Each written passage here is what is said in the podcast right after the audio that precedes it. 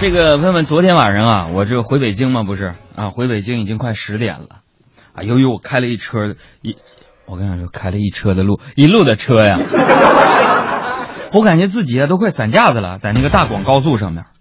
然后到家，我一进门，我发现我小外甥在我家呢，于是我就差遣他去楼下，给我给我买买包买包烟呢。啊，这小子想都没想，就伸手对我说。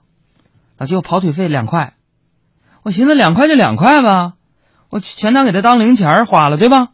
完我就从兜里边啊掏出两块钱给他，啊，然后我吩咐说：“我说钱呢，你收好了啊，跑快点哈。”他一听，又伸出另外一只手说：“那你再加两块。”啊，我就问他，我说：“我说刚才不是说好了跑腿费两块钱吗？怎么又要两块呢？”啊，他告诉我：“哎呀妈，老舅，特快和平邮能一个价吗？”都说三辈不断老家根呐，责任在我呀。还有他的妈妈。所以说现在这孩子特别早熟啊，早熟还体现在哪儿呢？你比如说，通过收听率的调查，我们节目当中中青年的收听率是节节攀升了。有很多听友见面会的时候呢，一些家长拉着我的手啊，说：“快点的，在我家孩子书包上你签一句话吧，让他好好学习吧。”还有拿文具盒的说：“在他文具盒里边写一句话吧，他就不听我的就听你的。”我说：“不会呀，你才是他的亲生爸爸呀。”有没有说不信，那你那些东西小孩能听懂吗？你太低估现在的九零后和零零后了。如果你们不信的话，大家啊，给我们的公众微信账号小朋友们听节目的小朋友们。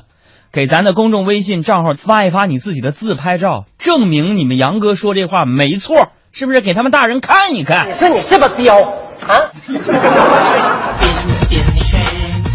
所以现在孩子呀早熟啊，啊，这才刚开学啊就知道挣钱了是吧？不过钱这个东西，我想说呀，一直以来都是人们茶余饭后啊亘古不变的一个讨论话题，它不分国籍，不分性别，不分年纪。所以今天呢，我们就来说一说跟钱有关的事儿。杨哥，你咋这么庸俗呢？哎，你还真别说这个话，我俗。我告诉你们，以前的人呢，其实更喜欢谈钱。不过现在好多了，现在要用信用卡的也很多。妈妈，我要钱，要钱，爸爸，我要钱。这按理说呢，这周呢，海洋同学我就应该发工资了。一般到这时候呢，也是我经济状况最窘迫的时候。我特别希望周围有好心人能够多请我吃吃饭，给我交交电话费什么的。当然了，我太了解我周围的这些朋友了，大家都跟我一样，很害羞，很含蓄，尤其在钱这方面。更是不好意思开口，吃饭都抹不下面子，跟别人抢着买单。所以朋友们，为了让大家能够踊跃的帮助我，今天早晨我发了一个朋友圈，我说兜里还有十五块二毛钱，还能抽到发工资吗？好心人带走，帮助我一下。发完这个朋友圈之后，我就美滋滋的等着有人发消息约我去吃饭什么的。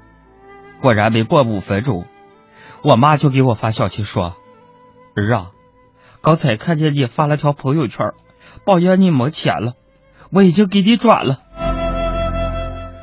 朋友们，当时我感动的简直不知道应该怎么办才好，我赶紧查了一下手机短信。我发现并没有余额，变都提醒一下哈。于是我就问我妈：“我说谢谢妈，不过你转了我多少钱啊？怎么还没到账呢？”我妈很快就回回复了我：“啥钱？到啥账？我只说我把你那条朋友圈给你转发了一下。”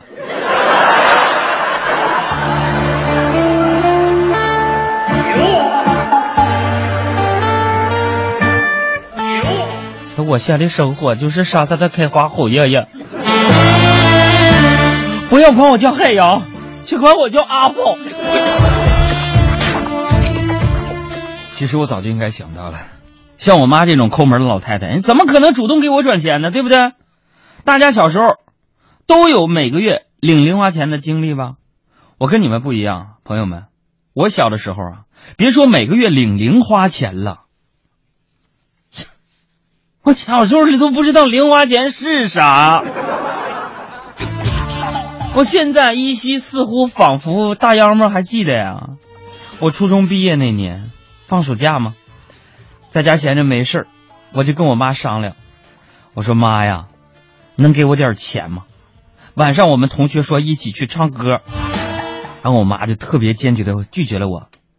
你还这么小，别去那种地方，小屁孩唱啥呀？还有啊。你都这么大了，把你的衣服自己去洗一下吗？你说妈，我是大还是小呢？小朋友说：“那杨哥，你妈是想让你大就大，想让你小就小。”我叫仙女棒，变大变小变要变个都是漫画、巧克力和玩具的家。如果我有机器猫，我要叫它小叮当，竹蜻蜓和时光隧道能去任何的地方。可能是因为越没有什么，现在就越想得到什么，所以，我现在每天都在努力的工作、赚钱、攒钱。来北京五年了，我舍不得吃，舍不得穿，攒下了一点钱。最后却都给了大夫，还有我媳妇儿。想起来刚来北京的时候，我也是带着一些积蓄来的。毕竟当年在黑龙江，在哈尔滨，在黑龙江人民广播电台，咱也是一个小有名气的主持人嘛。后来我认识了一个哥们儿，可以说，是他改变了我的生活质量。你们想啊。我当时刚刚来到这个陌生的城市，无亲无故。如果不是他找我借钱，我连个大爷都没有。大爷，楼上三二住的是马冬梅家吧？马冬什么？马冬梅？什么冬梅啊？马冬梅啊？马什么梅啊？行，大爷，你先凉快吧啊！好嘞，现在治安拘留了。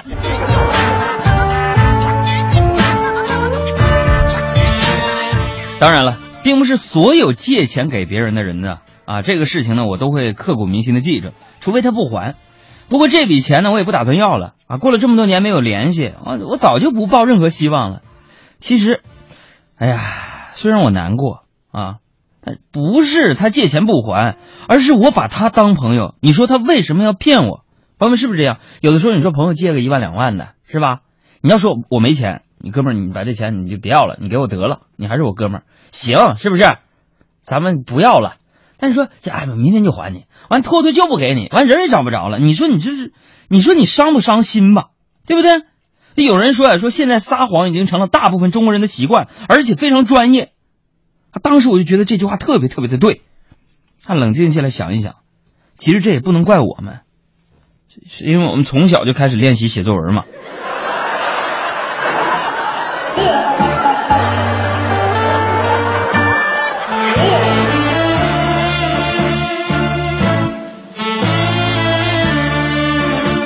这个另外啊，我也想在这儿啊，跟收音机前的听众朋友们啊说一句啊，那个借借我钱的哥哥呀。如果你有幸能听我节目的话呢，我还是希望，还是希望你把钱还我。